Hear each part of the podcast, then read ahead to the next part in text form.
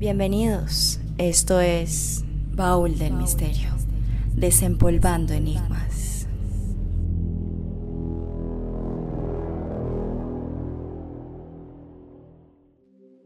Peligros en el metro. Una amiga mía tiene la costumbre de andar en metro prestando atención a la conversación de otros. Dice ella que es mejor que ir oyendo música. Un día ella oyó un relato muy bueno y la historia más loca que oí. Ella oyó a dos chicas conversando. Una de ellas decía que prefería el metro de México que el de Nueva York.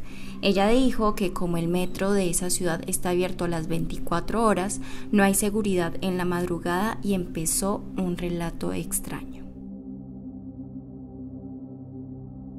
Ella estaba sola en un vagón por la madrugada y después de unas estaciones entró un trío de personas y se sentaron frente a ella aunque el vagón estaba vacío, dos hombres y una mujer.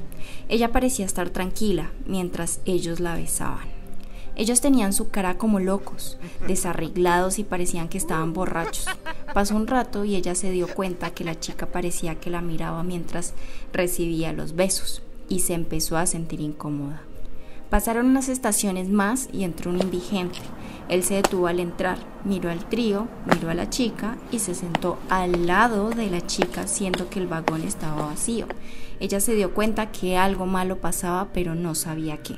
En la siguiente estación, el indigente agarró el brazo de la chica y la jaló fuerte del vagón. Ella estaba desesperada y empezó a gritar.